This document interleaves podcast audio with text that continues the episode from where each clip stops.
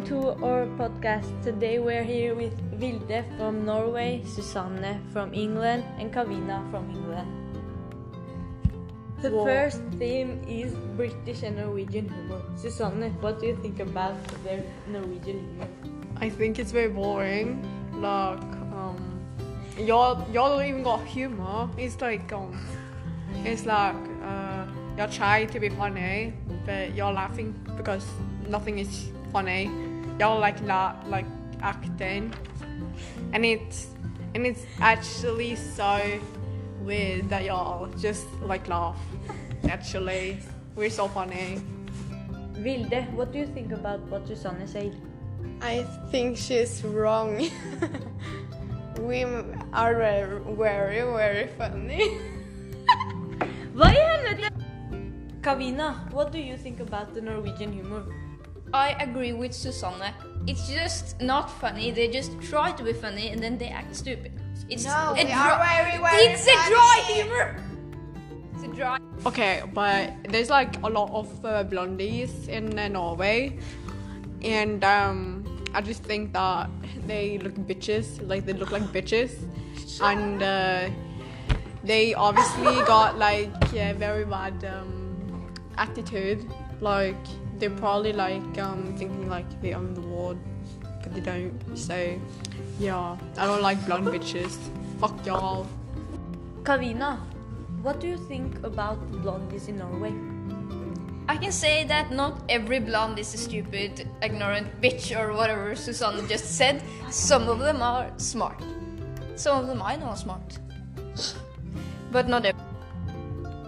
Vilde, you are a blondie. What do you think about what Susanne and Kavina said? I think Susanne is a bitch, but I think Kavina is right.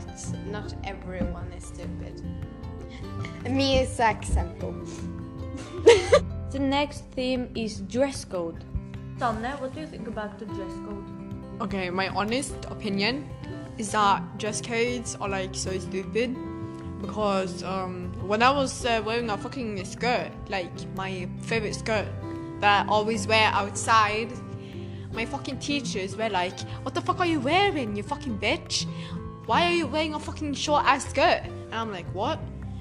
And they were like sending me home because I was wearing my fucking favorite skirt, like fucking fucking bitches, like they're whores. Kavina, you like the dress code, right? Yes, I do. Why so? Because it's a traditional thing in Britain. It makes us look an international and professional way. And I think it's very good to have some kind of order in every school and college or whatever. It gives some kind of discipline. Vilde, you don't like the dress code. That's right. Why? I think like you should wear your own clothes and like you don't need to look professional. You just have to have your own style and could express it. Yeah.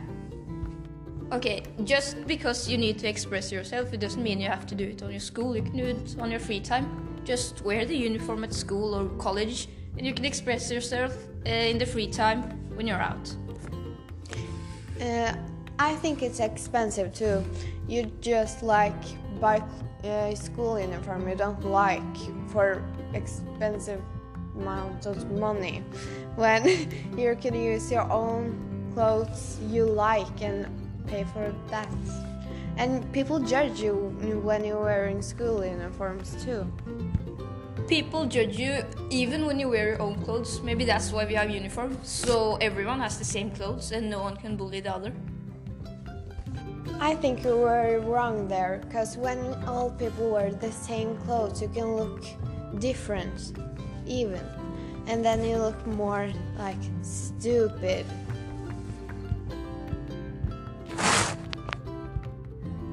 Susanne, do you have something you want to add to what Vilde said? Yeah, I agree with um Willie because she um she uh, says the fact that everyone looks uh, the same and it's fucking boring. So we should change it. Kavina, Uh, yeah. What they say is right. Being the same and all that's boring.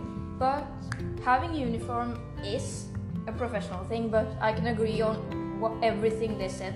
It's boring. Someone can bully for looking the same, but it's expensive too, and it's you have to wear it every day and wash it and all they said. But it's true that what they say. It's I agree with them. Moving on to the next theme sport. Vilde, what do you think about the sport in Norway? I love sports. I honestly like football um, much more than other sports. Susanne, what do you think about the British uh, sport? Uh, I think it's very um cool because we got football like the players are very hot, like the the males are very hot, you know. so um yeah, I like to watch that because they're very attractive and they got abs, very fat abs.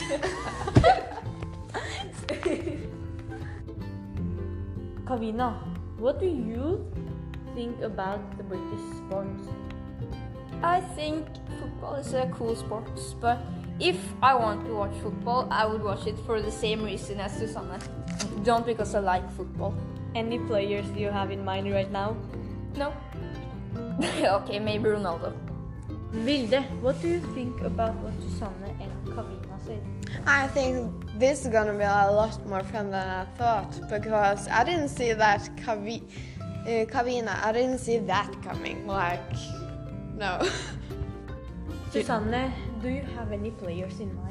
you know, I like I like Ronaldo because you know he's hot, but he's a dad, so that's kind of turn off. But you know, I like Dybala because you know I like his hair and his nose. It's hot.